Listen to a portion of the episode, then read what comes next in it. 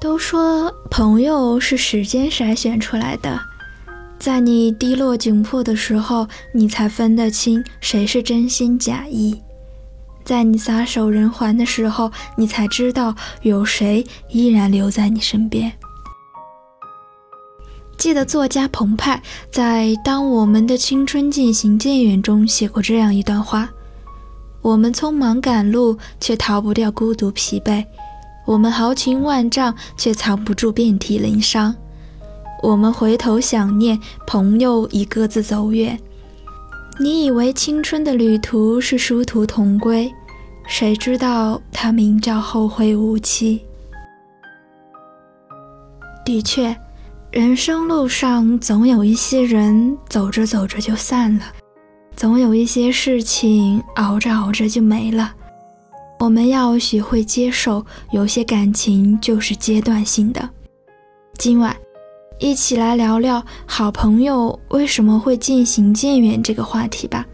让我们先来听听小蜜的故事。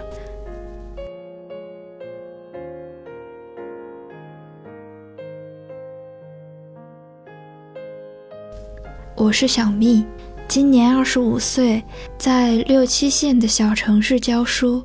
已经参加工作两年了，在我老家这边，像我这个年龄，以前的好多同学都结婚了，有的孩子都上幼儿园了。前不久，一个朋友告诉我，小丽要结婚了，你打算随多少份子钱啊？当时我听到这个消息时，第一反应是，啥？她要结婚了？怎么没告诉我啊？我和小丽从小一起长大，一起上了同一所高中，大学也在同一座城市。小时候我们无话不说，就连上厕所都要手拉手一起去。上了大学，虽然不在一个学校，但是周末只要一有空，还是经常会约出去一起逛街、看电影。我们聊星座，讲性格。他会爆料一些他的宿舍糗事，女生们之间的小秘密。我也会告诉他学生会的一些内幕潜规则。我们一起去过鬼屋探险，在黄昏时分一起爬森林公园。当初我想尽办法帮他撮合他最喜欢的那个学长。他失恋的时候，我立马跑去他学校安慰他。他身体不太好。有一次挂吊瓶，一挂就是一周。他挂几天吊瓶，我就陪了他几天。我们许诺要做一辈子的朋友，就算有了对象，也要把彼此放在第一位。但是大学毕业工作以后，小丽去了北京，我回了老家上班。当初分别的时候，两个人都依依不舍。我们一起吃了顿大餐，也说好了以后常联系。刚开始工作那会儿，还会互相分享动态，后边慢慢的只有在过年过节的时候寒暄几句。现在两个人几乎连多余的寒暄都没有了，微信上半年前的聊天记录还停留在某多多的砍价。有时候我也想给他主动发消息、打电话问候一下，但是一想到他好久都没联系我了，我这样突然寒暄会不会有点尴尬？然后就忍住了主动联系的欲望，一心只想着工作和业绩。记得上大学那会儿，我们两个约定好，等到双方结婚的那一天。一定要做对方的伴娘，陪彼此走进婚姻的殿堂。现在呢，他竟连结婚邀请函都没发我。说心里没有失落是不可能的，但仔细想了想，又觉得很淡然。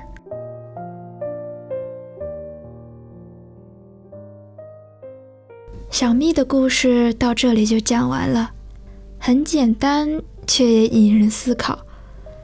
以前年轻，我们总觉得那些特别要好的朋友肯定能走一辈子，可每当毕业，却免不了与一群人踏上不同的路途。一开始的时候，大家还偶尔联系，随着生活圈子的改变，话题越来越少，联系也越来越少。尽管攒了很久的话想和对方说，也仅仅停留在分享的层面，因为再也没有办法感同身受。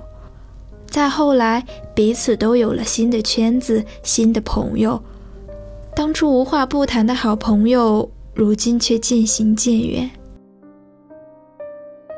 那和好朋友渐行渐远是什么感觉呢？大概就是以前提到她总是说我闺蜜，现在提到他我只能说我以前有个同学这样的感觉吧。蔡康永在《奇葩说》上曾说，可能现在友谊被包装得非常华丽跟高贵，但事实上，人生的不同阶段会有不同的好朋友，好朋友就是把好东西带到我们生命里面来的人。是的，也许曾经的好朋友现在已经跟我们毫无交集，变成了两个世界的人。但是曾经的好朋友带给我们的那些美好的记忆是无法抹去的。就再没有像你这样的朋友，聊天吹风筝晚睡同一个床头，身边来去的人。多相识不相守，难找当初交心的感受。如果你也有故事想要分享，有心事想要倾诉，欢迎关注我们的微信公众号“念安酒馆”，想念的念，安然的安，期待你的投稿来信。我是守夜人意林，我在浙江杭州对你说晚安，亲爱的你，好梦。回头，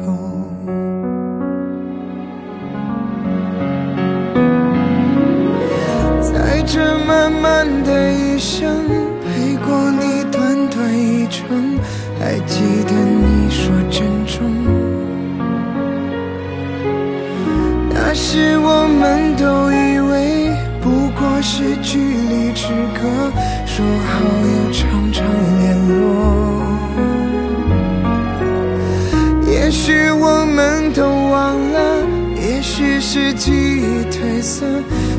住对方的生活，直到我们终于有一天，还是被时间分割，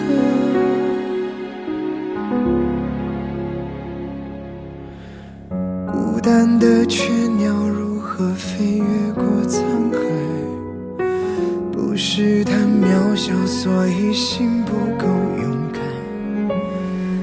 是在那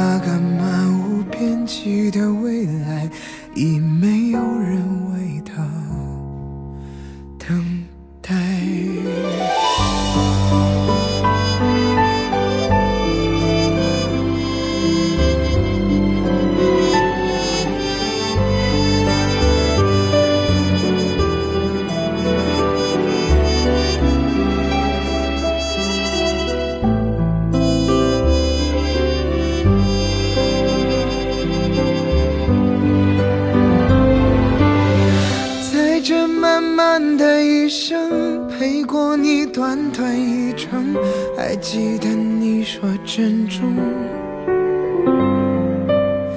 那时我们都以为不过是距离之隔，说好要常常联络。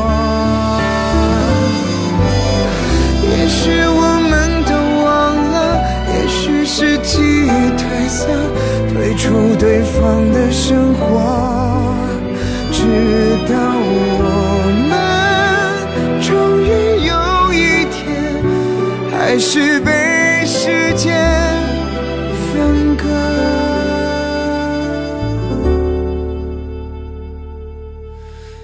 孤单的雀鸟如何飞越过沧海？不是太渺小，所以心不够勇敢，是在那个漫无边际的未来，已没有。